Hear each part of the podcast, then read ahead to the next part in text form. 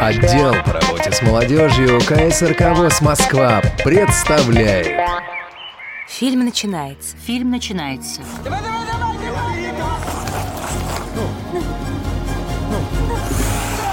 У Валеры подламывается правая нога, он падает на лед. Лежа отдает пас на идущего в центральной зоне Петрова. Бросок поворотом, гол. В эфире программа «Кино без преград». Говорим о тифлокомментировании, обсуждаем новинки тифлокино. Делимся впечатлениями.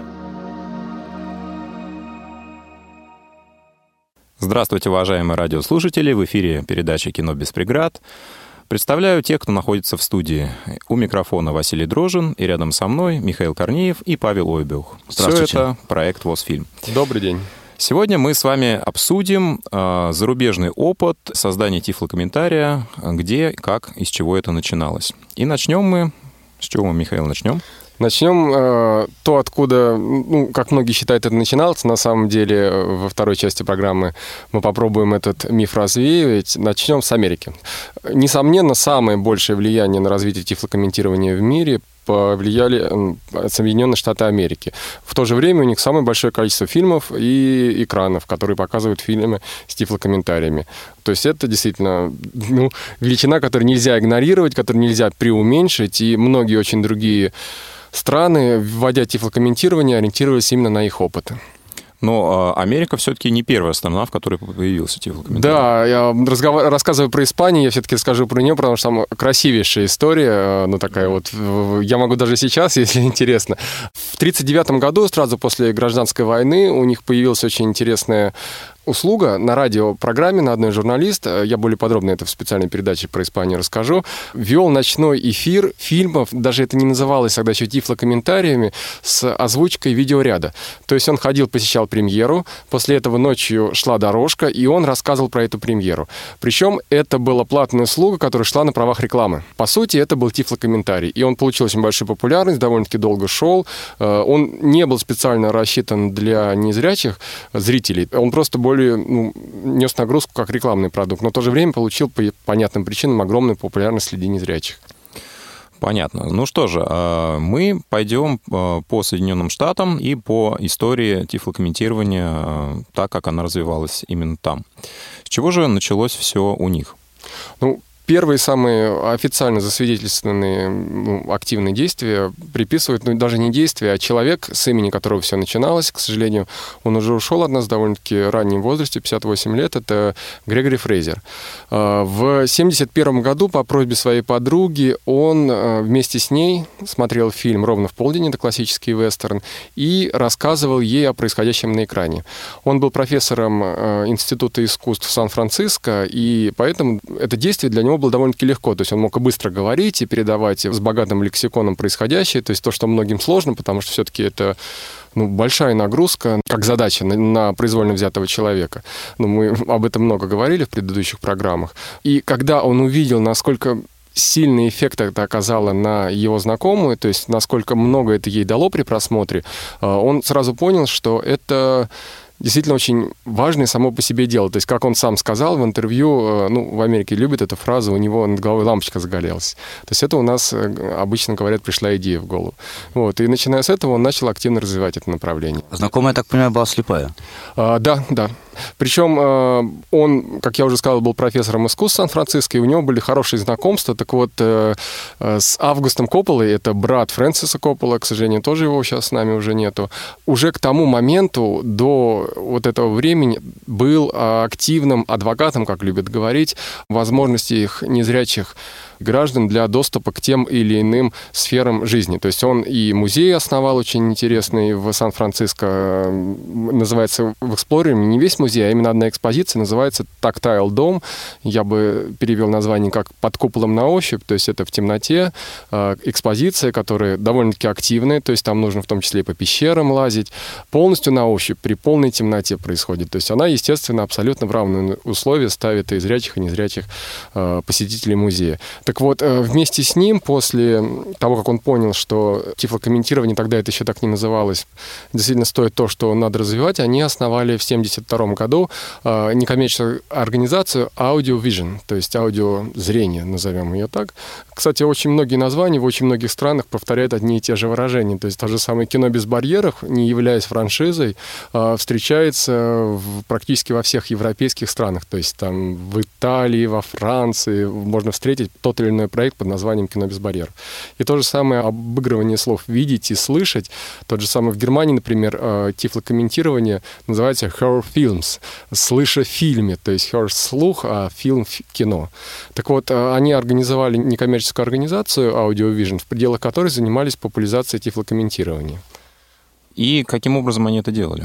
Э, ну, тогда это еще носило только, скажем так, характер ознакомительный, то есть у них самая большая задача и самое больше всего сил уходило на то, чтобы донести до остальных людей то, чем мы сейчас занимаемся в России, в том числе и посредством этой радиопередачи, важности, необходимости, вообще понимания того, что такое тифлокомментирование, для чего оно нужно. То есть кроме того, что они занимались вот этой общественной деятельностью, они готовили тифлокомментаторов, проводили, сейчас стали называть воркшопы, ну, я чаще люблю применять конференции, понятия, но они немножко различаются по нагрузке.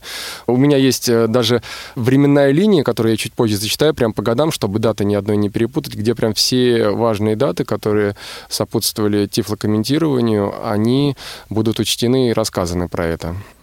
Таким образом, это больше было как инициатива, да, такая на уровне энтузиазма. Да, во многих странах, кстати, э, я вот четко для себя увидел разделение внедрения тифлокомментирования на два класса. Первый э, вид — это когда энтузиасты тянут это, то есть они видят, что это нужно, они понимают, что это нужно, они начинают в это вкладывать свои силы, э, время, этого мало обычно, потому что нет финансовой поддержки, нет поддержки государства. Но все равно они, они это делают. Ну, так же, как у нас это проходит сейчас на самом деле в России. А, с другой стороны, есть другой подход. То же самое Австралии, например. Они довольно-таки долго осознавали проблематику эту, то есть э, вплоть там до 2000-х годов у них вообще не было представлено тифлокомментирование. Но как только оно появилось, это сразу появилось на законодательном уровне и сразу был построен довольно-таки жесткий график по увеличению количества экранов в кинотеатрах, э, в киноцентрах, которые могут давать картины с тифлокомментированием, и эта программа действительно сразу прям мощно так заработала. То есть тогда, да, это было действие именно на энтузиазме основано. И это здорово, потому что это вот люди, которые многие направления делают возможным благодаря тому, что они что-то просто любят, чем-то горят. Ну и как у этих двух людей проходило все это в дальнейшем? Они готовили специалистов, они э, занимались тем, что рассказывали о вот таком новом виде искусства, доступном для незрячих людей. Э, у них это получалось э, в дальнейшем? Что произошло после этого? А, ну, как я уже сказал, первая самая важная часть была это именно донести до зрителей, донести до э, тех, кто принимает решения по поводу изменения законодательной базы. Кстати, это было довольно-таки долго, э, потому что только в 2000-х годах был подписан акт, который нормирует количество экранов, которые должны в Америке иметь возможность э, показывать фильмы с тифлокомментариями. А что имеется в виду количество экранов? А, в Америке есть законодательный акт, подписанный Обамой несколько лет назад, который э, поэтапно, год за годом, расписывал количество экранов для каждой киносети, ну, которые должны иметь оборудование для подачи тифлокомментария. То есть каждая сеть кинотеатров, да, и в ней какое-то количество кинотеатров должны иметь э, наборы для того, чтобы подавались тифлокомментарии, да? Да, это часть распространенного закона в Америке American Disability Disability Act, как аналог нашего закона об инвалидах, в который были внесены поправки, связанные как раз с этим, которые жестко регламентировали вопросы тифлокомментирования. То есть если э, в вопросах, связанных с телевидением обычно определяется какая-то нижняя граница, которая редко достигает 100%. Мне неизвестна ни одна страна, которая на текущий момент определила 100% передач с тифлокомментариями.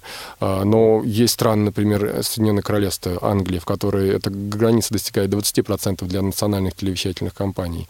А, в Америке и в Австралии в пределах их законодательных актов, которые описывали тифлокомментирование, сразу была определена прогрессивная временная шкала для достижения к 2014 и к 2015 годам в разных странах по-разному 100% количества экранов с возможностью подачи тифлокомментариев.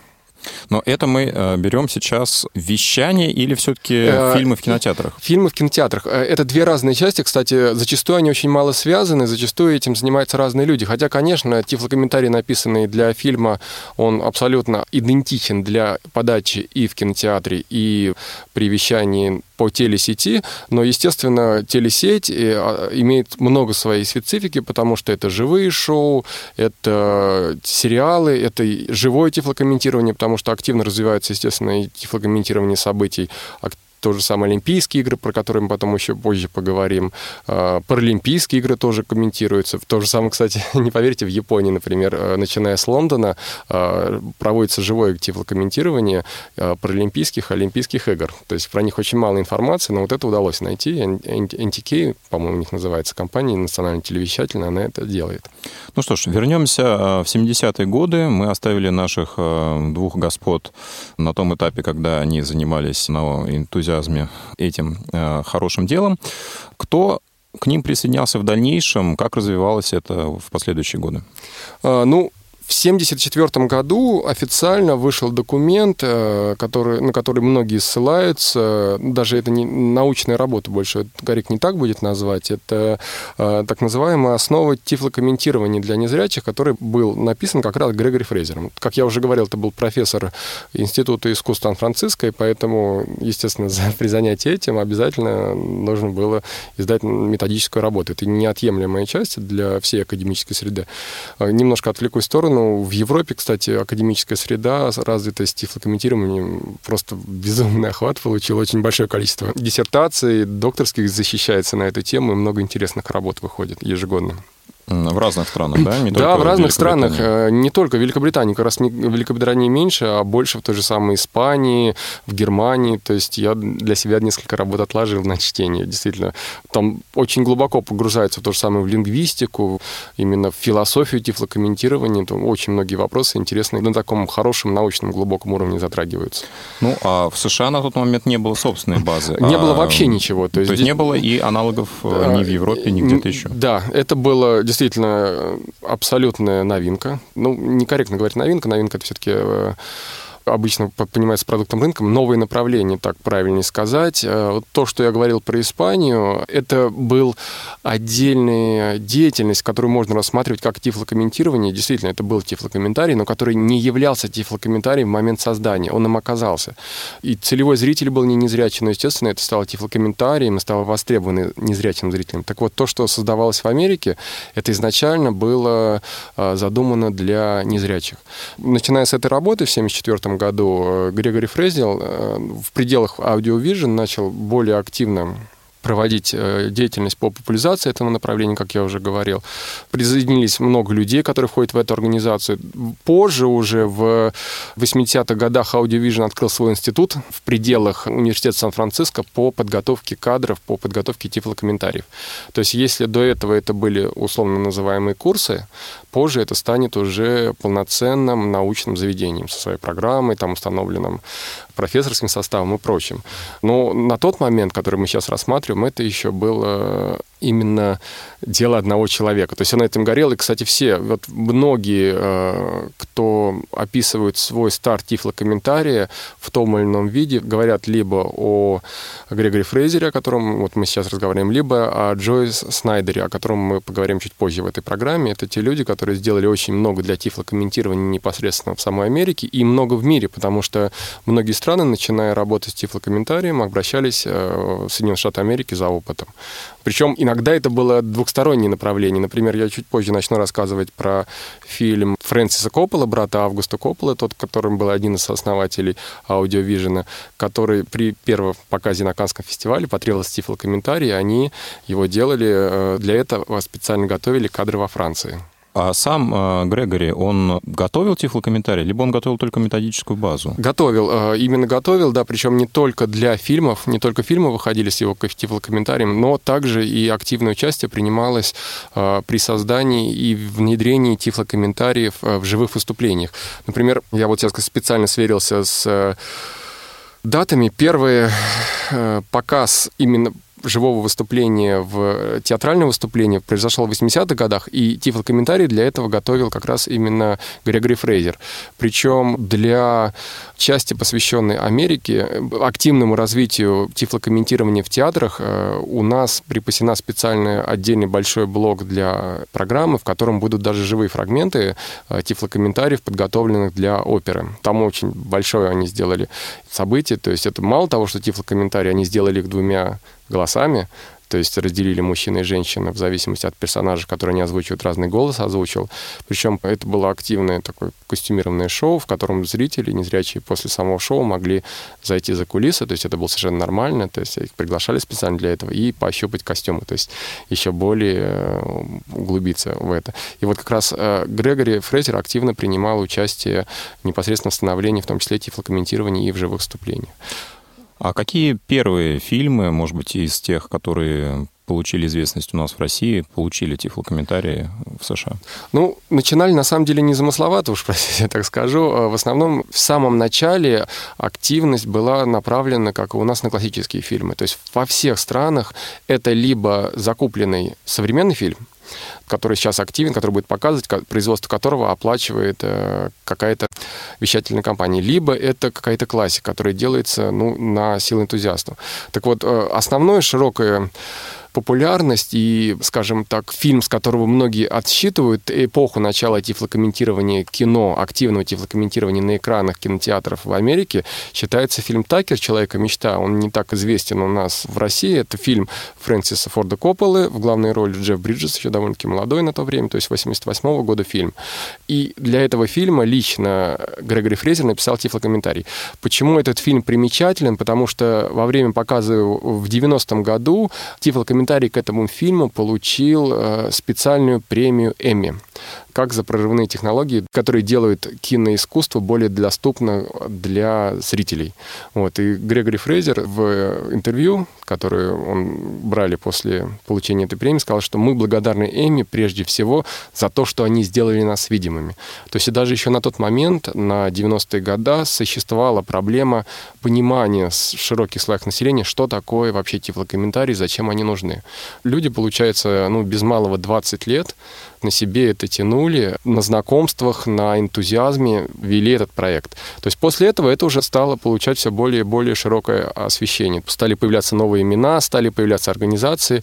Самая крупнейшая организация — это IDC, American э, Audio Description Concilium.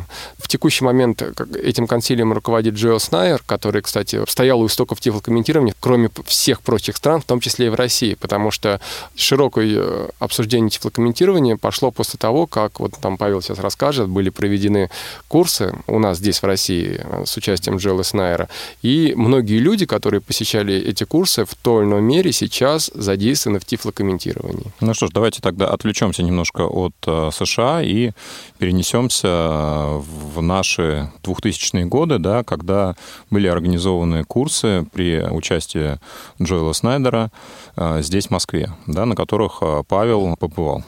Все-таки я немножко уточню. Я не побывал на самих курсах как обучающийся, потому что эти курсы все-таки были для зрячих. Джоэл Снайдер делал курсы для людей, которые могли бы здесь, в России, заниматься тифлокомментированием. То есть э, для зрячих людей, которые могли бы писать тексты тифлокомментариев, делать прямое тифлокомментирование и так далее и тому подобное. Я участвовал в этом процессе, собственно, как один из участников оргкомитета кинофестиваля «Кино без барьеров», потому что именно в рамках этого фестиваля господин Снайер был, собственно, приглашен. То есть в, ты в а, наблюдал за процессом а, со стороны? Да, угу. я наблюдал за процессом со стороны и, собственно, в прямом контакте находился с а, людьми, которые обучаются то есть я как бы учился вместе с ними, но считайте, что это было за, заочный но вне курс. конкурса, да?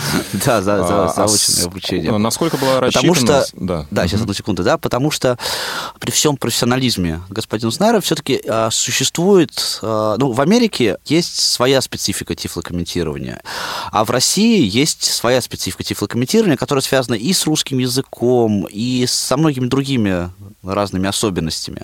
И поэтому, конечно же, для этой работы нужны были а, незрячие люди, русскоговорящие незрячие люди, которые могли бы результат этой работы, собственно, пропускать через себя. Вот таким человеком я и был для Снайра и для этих курсов. Как и Сергей Николаевич Ваншин, кстати, со стороны Реакомпа, ну, тогда я задам все-таки вопрос, который начал задавать. А насколько программа вот этих курсов была рассчитана? Я сейчас точно не вспомню, потому что уже это было давно, но это было около недели. То есть это больше такая вводная, наверное, да? Да, это, Лекция, это был скорее материал. даже не то, чтобы курсы, это был тренинг такое интерактивное, хорошее такое интерактивное занятие, в котором можно было не только, собственно, послушать, как это делается, но и попробовать свои силы в различных эпизодах тифлокомментирования. Собственно, на это и сейчас, кстати, курсы, которые существуют в, в России по подготовке тифлокомментаторов, это курсы, которые Институт Реакомп делает, насколько мне известно об этих курсах. А, это курсы, которые я делаю для тифлокомментаторов. Они все точно так же основаны на а, интерактивной подаче материала, и обучение тифлокомментаторов происходит через практику. А в каком году эти курсы были проведены? Давайте я немножко все-таки начну заранее. Короткий ответ на этот вопрос это было в 2004 году, но есть на этот вопрос длинный ответ.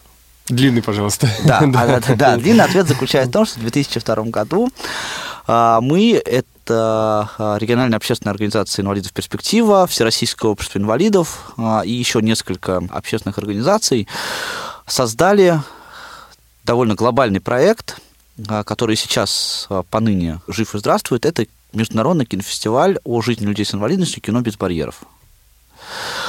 И благодаря, собственно, Денис Мишель Розе, который является генеральным директором организации «Перспектива», в 2004 году, когда состоялся второй фестиваль, даже чуть пораньше это случилось, то есть разговоры об этом пошли впервые в 2003, наверное, году где-то, стало внедряться в этот фестиваль тифлокомментирование. Собственно, я вообще, честно говоря, несмотря на то, что я сам являюсь незрячим человеком, я никогда не слышал раньше о тифлокомментировании. Но так как Денис а, является гражданкой Соединенных Штатов и а, собственно, периодически там бывает по этому поводу, она знала о тифлокомментировании, и, собственно, это она пригласила господина Снайра в Россию.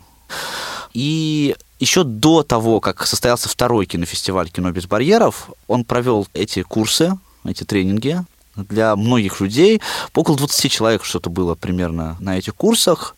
Со многими, кстати, я из них до сих пор общаюсь, но они, к сожалению, не занимаются тифлокомментированием. Никто из них? Никто из них, да, не занимается тифлокомментированием. Вот из тех, кто у Снайра учился тогда, я не знаю сейчас ни одного человека, кто бы этим занимался. Ну, разве что Ольга Ваншина, наверное, вот супруга Сергея Николаевича. И тогда это было только прямое тифлокомментирование. То есть на, на первом фестивале, когда впервые в России в ноябре 2004 года а, слепые зрители зрители могли прийти в кинотеатр, взять наушники и услышать тифлокомментирование, это было только прямое тифлокомментирование. Павел, а вот вопрос сразу возникает. Я работаю над материалами, знакомый с материалами, очень во многих странах сталкивался с э, тем или иным организацией либо фестивалем э, кино без барьеров. То есть вообще это франшиза, то есть э, у вас есть какая-то информация, те люди, которые здесь этим занимались, имели ли какие-то связи с европейскими организациями, которые занимались этим, то есть или же это просто... Так совпадает, да, что совпадает в стране название, естественно. возникает, и да, это само я, по себе, или а, действительно какая-то Действительно, во-первых, хочу ответить, сказать, что связи действительно есть с различными фестивалями, с различными людьми, которые им за это, но это не франшиза, это абсолютно совершенно свободное движение, оно не... Так как э, сами по себе эти фестивали, они не имеют никакой коммерческой ценности, да, это абсолютно полностью некоммерческие мероприятия, поэтому они не являются франшизой, не являются каким-то предметом авторских прав, это просто совпадение различных названий. И кинофестиваль, вот кино без барьеров, который проходит в России, это именно это международный фестиваль. То есть на фестиваль в Россию съезжаются а, режиссеры, создатели фильмов из очень многих стран, и показывают свои фильмы здесь, в России. И это международный кинофестиваль, но он не имеет, так сказать, отношения вот к другим фестивалям кино без барьеров, которые проходят в других э, государствах. А, ну, вернемся к э, вот все-таки тем курсам. Хотелось бы понять. А, сейчас вот э, практически за 10 лет с момента их проведения в России движение тифлокомментирования набрало определенный вес, да, создалась собственная методология, и можно ли провести какие-то параллели, сравнения с тем материалом, который был на Западе, да, на тот момент, который есть сейчас? Есть ли какие-то различия в принципах а, тифлокомментирования, аудиодескрипции, или база, она все-таки единая? Ну, во-первых, все-таки давайте скажем, что на развитие тифлокомментария в России, конечно, больше всего влияние оказала именно американская школа изначально. Не испанское, не немецкое, потому что именно господин Снайер начал это делать здесь. Тогда- Да, металлогические материалы, опять же, да, извините, Василий, Мгм. перебью. а, Многие, они были в основном источники доступны на момент, когда мы это начинали, именно Соединенных Штатов Америки. То есть сейчас этого больше гораздо, но на тот момент, когда у нас это все начиналось, это уже пять лет, получается, э, со времен первого нашего фильма «Добро пожаловать», тогда было больше всего методологических материалов доступно именно американских. Я все-таки немножко поправлю Михаила Олеговича. Первым фильмом, который был сделан по итогам, собственно, обучения, которое господин Снайер здесь проводил, это было в 2006 году. Это был, вы не поверите, фильм «Жмурки». Да, я слышал о нем, к сожалению, вот так и К сожалению, все да. материалы а, оказались утеряны. А сделан он был, э, причем участие, кто был автором текста? Автором текста была а, Мария Овчаренко первым и Инна Маргулис. А, Две женщины. Они, кстати, обе передвигаются на инвалидных колясках, являются инвалидами-опорниками. Они, собственно, обучались на курсах у Джоэла Снайра. И они а, писали текст к этому фильму. Запись тифлокомментария фильма «Жмурки» происходила на а, киностудии «Нева», «Нева фильм» Мгм. в Санкт-Петербурге.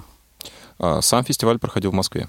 Это не был фильм фестиваля, потому что а, «Жмурки» — это не совсем фильм про людей с инвалидностью. Я совсем, не Совсем не фильм, да. Хотя, кстати, как смотреть? Э, Вот та же самая песня знаменитая «Тату», которая вызвала волнение совершенно непропорциональное своему нагрузке, она в другом контексте рассматривала понятие слова «инвалид», а все-таки все герои фильма «Жмурки» в той или иной э, виде были ущербны все-таки. Это такая довольно, довольно глубокая такая мысль, конечно. Ну, подводя итог э, ответу на мой вопрос, все-таки получается, что эм, наибольшее влияние оказала американская школа, и, по сути, наша методология выросла из нее. Да, но при этом мы сейчас все-таки развиваемся, вот тифлокомментарий в России идет своим отдельным путем. Мы не повторяем ни американскую школу, несмотря на то, что я довольно, вот а, Михаил Олегович подтвердит, я довольно педантичный такой товарищ в этом плане, я очень трепетно отношусь ко всем вот этим вот принципам, моделям, которые здесь пропагандировал господин Снайер, и все время пытаюсь придираться, задаю, задаю одни и те же вопросы из раза в раз. Да, я напомню А. для наших зрителей, кто не знает, Павел является бессменным э, главным руководителем отдела качества производства тиф- э, фильмов тифлокомментариев, который мы делаем совместно с молодежным отделом КСРК. Да, но тем не менее, тем не менее, все-таки есть определенная специфика в российской. Ну, давайте я уже так громко скажу, да, но все-таки мы за 10 лет все-таки можем уже это назвать российской школой тифлокомментария. Есть определенная специфика, есть а, свой конкретный путь развития. Конечно, что, то, что мы делаем, что не похоже ни на американцев, ни на немцев, ни, ни на все остальное. А, Ну вот хочется сразу задать вопрос, я не знаю, сможем ли ответить мы сейчас, или оставим это на следующие выпуски передач. Особенность вообще американской школы относительно испанской и немецкой, в чем она? Либо это отдельная дискуссия, и затронем А, ее это- позже. Я думаю, мы затронем это действительно отдельной дискуссии. Если все хорошо, по планам у нас передача практических занятий, в которой будет представлено большое количество прям непосредственно записанных фрагментов фильмов, тифлокомментариев разных стран, вот, и мы на них сможем обсудить. Причем самое интересное, мы сможем сравнить тифлокомментарии, написанные, э, например, в той же самой Англии для фильма «Гарри Поттер», и написанные нами для фильма «Гарри Поттер», потому что и у нас, и у них первая часть «Гарри Поттера» вышла с тифлокомментариями. Ну, у них гораздо больше, у них все вышли части с тифлокомментариями. Вот, причем даже первый показ э, «Гарри Поттера» шел уже с тифлокомментариями. Ну, я думаю, еще не вечер, возможно, мы сможем сравнить и остальные части. Да, надеюсь. Сдел- сделанные у нас. А, ну, хорошо, тогда я задам другой вопрос. В чем же наш собственный путь? Чем он отличается от э, истоков, от э, американской школы? А, Ну, я начну, Павел это усугубит, потому что вот как раз э, мы с ним находились вот на острие, которое э, уж прям в, в поэзию ударить, вырезало, вырубало, прям по-живому, можно сказать, вот именно формировало то, в каком виде это должно у нас существовать. Потому что привлеченные изначально авторы для работы тифлокомментариев, несмотря на, конечно же, наличие и доступ, и э, знакомство с методологическими материалами э, американскими при создании тифлокомментариев, естественно, сильно опирались на свой опыт. Мы изначально работали с людьми, которые в том или ином виде имеют литературное образование, то есть это редактор, журналисты, у которых хорошо поставлено слово.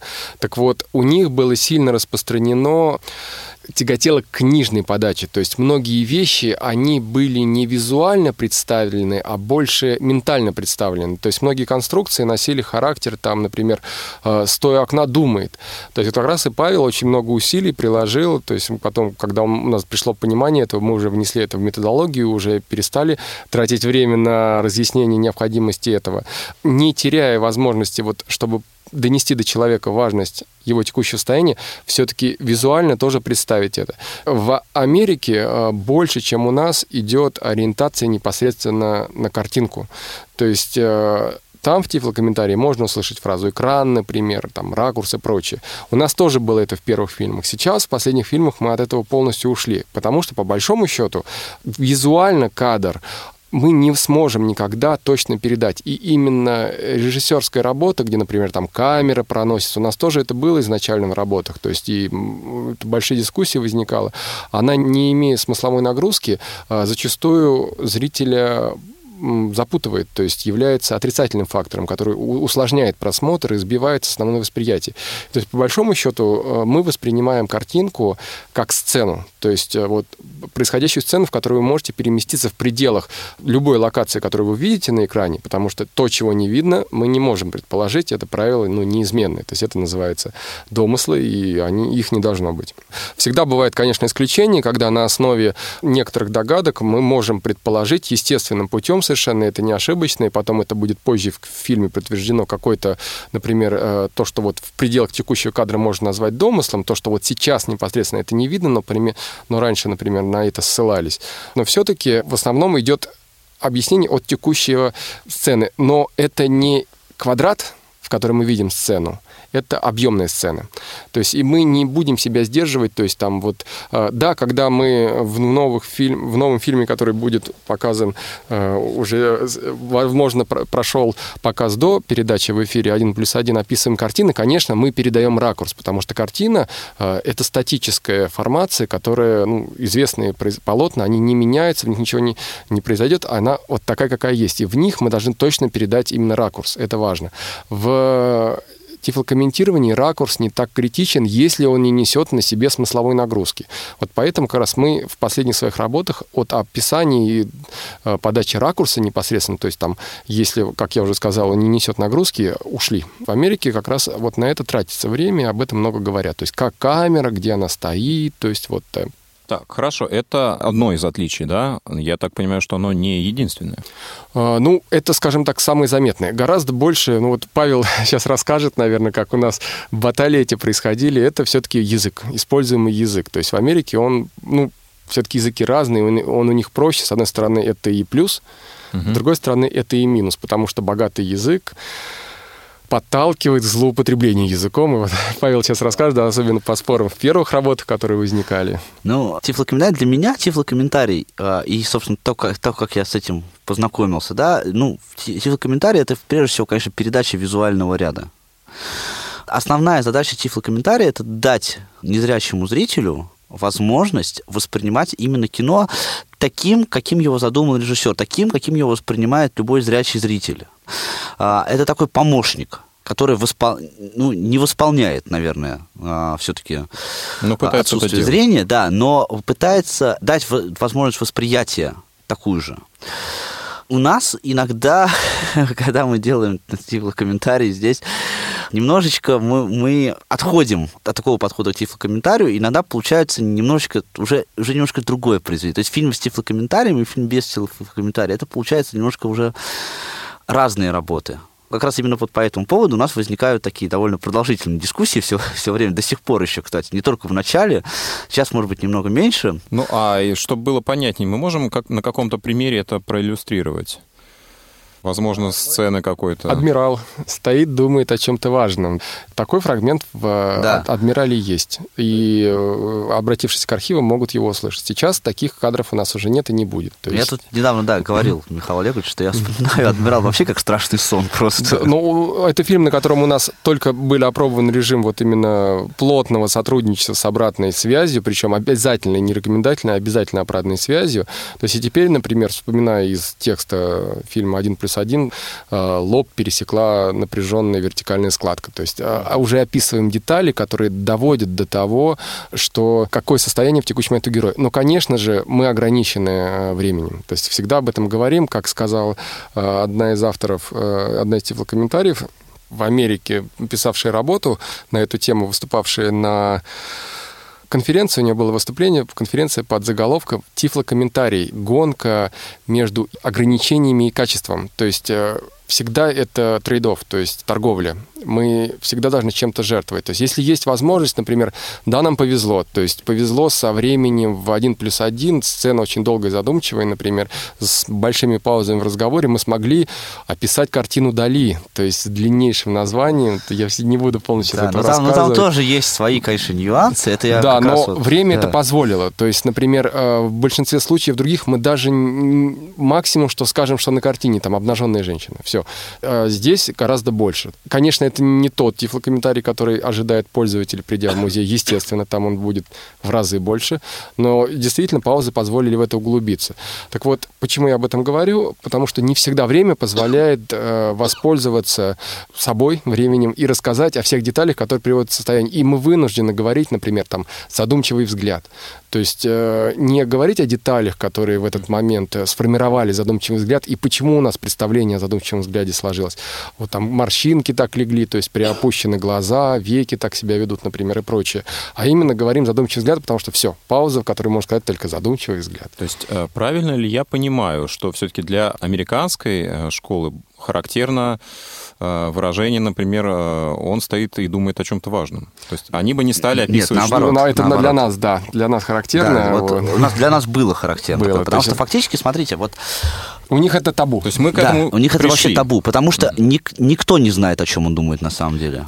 У нас это просто было привнесено людьми, которые начинали работать над тифлокомментариями, людьми с большим литературным опытом, и для них это было абсолютно естественно. В принципе, понять идеологию, откуда это шло, абсолютно можно. Это естественное литературное описание того, что человек видит. Потому что действительно он стоит и думает о чем-то важном.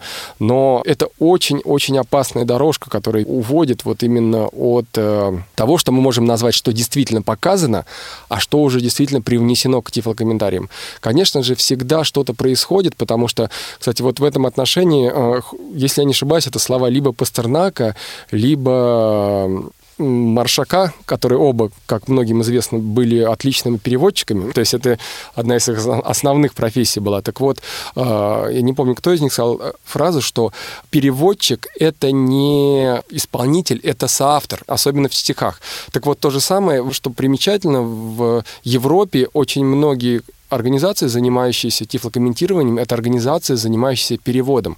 Потому что многие сравнивают тифлокомментирование с переводом, и многие э, конференции, которые проходят, они охватывают эти обе проблематики, потому что, по большому счету, обычный перевод э, с одного языка на другой — это перевод с текста на текст. Но всегда он привносит э, свой смысл, потому что, ну, нельзя переводить дословно языки, они не ну, коммутативны, на, как математически точно. Также и здесь, то есть э, берется картинка, то есть визуальный ряд, и переводится в звукоряд. И здесь присутствует человек-медиум, что в, жив... в переводе в обычном, в литературном, в переводе фильма, например, там, передачи и прочее, что в тифлокомментировании. То есть это перевод, в который человек присутствует. И вот присутствие этого человека, объем этого присутствия в Америке, он гораздо больше лимитирован, чем у нас. То есть у нас он изначально ну, не был лимитирован, э, как я уже сказал, по каким причинам. Но мы вот эти границы установили скажем так, после довольно-таки долговременных, ну, в том числе и опросов зрителей, то есть сделали их немного более широкими. То есть мы, наоборот, приблизились к американской школе в этом смысле? Да, да, конечно, от да. своих изначальных вариантов, которые были, как я уже упоминал, мы стали более ограниченными. Чему я, например, очень рад. Ну, потому что все-таки американская школа об этом совершенно однозначно говорит, что каждый человек воспринимает кино по-разному. Вот приходит в зрительный зал 50 зрителей, простите за тавтологию, да, в кино 50 зрителей приходит, и каждый из них видит этот фильм по-своему. И вот эта вот, собственно, дорожка, по которой мы шли изначально, по которой изначально шла школа российская, да, она как раз вела к тому, что интерпретация тифлокомментатора, восприятие тифлокомментатора оказывает влияние на то восприятие, как это воспринимает незрячий зритель. И вот американская школа совершенно значит что этого не должно быть. У слепого зрителя всегда должна быть возможность составить свое впечатление о фильме, сделать свои выводы о каждом эпизоде.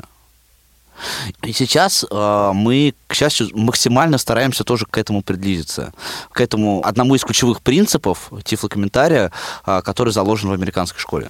Да, но важно, что у нас это не бездумное копирование, то есть мы не просто сказали себе, будем делать так, все, потому что у них правильно. Все-таки а, специфика восприятия русского человека, его ожидания, она гораздо больше, потому что а, русский зритель во многом воспитан а, на, в том числе и советских радиоспектаклях, которые все из участвующих сейчас в передаче тоже, конечно же, в детстве смотрели. То есть они сформировали гораздо большую потребность к понятию языка, к его широте, к восприятию, потому что когда рассматривались границы вот колебалась именно на каком, скажем так, где установить вот этот Рубикон, э, что мы можем домыслить, что мы не можем домыслить, когда мы опускались наиболее до жестких вариантов, когда язык максимально упрощался, конечно же, возникали серьезные конфликты с литературными авторами, потому что многие отказывались так работать, потому что соблюдение этого правила абсолют будет выходить абсолютно сухой, вот условно, не литературный текст. То есть кто-то может э, это посчитать и правильно, то есть, ну, скажем, сугубо там формально это полностью соответствует американской школе, но такие варианты, они хуже воспринимались нашими тестовыми группами, которые мы использовали для опроса. То есть, конечно же, мало кто говорил плохо про и самые богатые комментарии в отношении добавления от себя там, когда больше уже идет непосредственно в комментарии, чем на картинке. Но себя мы в этом отношении по понятным причинам, как мы уже говорили, ограничили. То есть все-таки выбрали золотую середину. То есть не сделали комментарий абсолютно сухим, как американский. И, конечно же, ушли от э, вот именно понятия того, что вот что мы кажется, что мы видим. Вот нам не должно быть казаться, что мы видим. Либо мы точно видим. А, ну, мы в свое время четко спорили, то есть вырабатывая вот эту матрицу, разговаривали, что мы можем, какие эмоции мы можем там сказать, ярость, там, например, печаль в глазах и прочее, не давая деталей, потому что, ну, это стандартные эмоциональные оценки э, лиц, которые, ну, там в каждом институте по психологии изучаются, поэтому, в принципе, мы можем их э, использовать, ну, мы приняли решение, что можем, потому что они они описываются четким набором эмоций. И когда у артиста, например, есть задача показать такой взгляд, там, ну вот как последнее обсуждение у нас было, а, многозначительный взгляд, то есть вот э, что он в себе содержит, то есть там он содержит и сарказм, и улыбку, там, и подвох, и прочее, прочее, прочее, все это в одном взгляде. Если у нас есть возможность, конечно, мы это распишем. Но, например, мы оставляем за собой возможность э, сказать в том числе и многозначительный взгляд. Да, да у нас там есть более интересный пример, кстати. Утвердительно моргает. Да, это, да. это Клюзо отлично справился вот с показом этого жеста в фильме «Один плюс один». Я не могу сказать в полном варианте, сможет ли мы расписать это, то есть э, в предварительном используется утвердительно моргает, но вот сейчас я могу точно сказать, что как бы это жест, при котором главный герой, моргая, немного задерживает веки и немного качает головой вперед.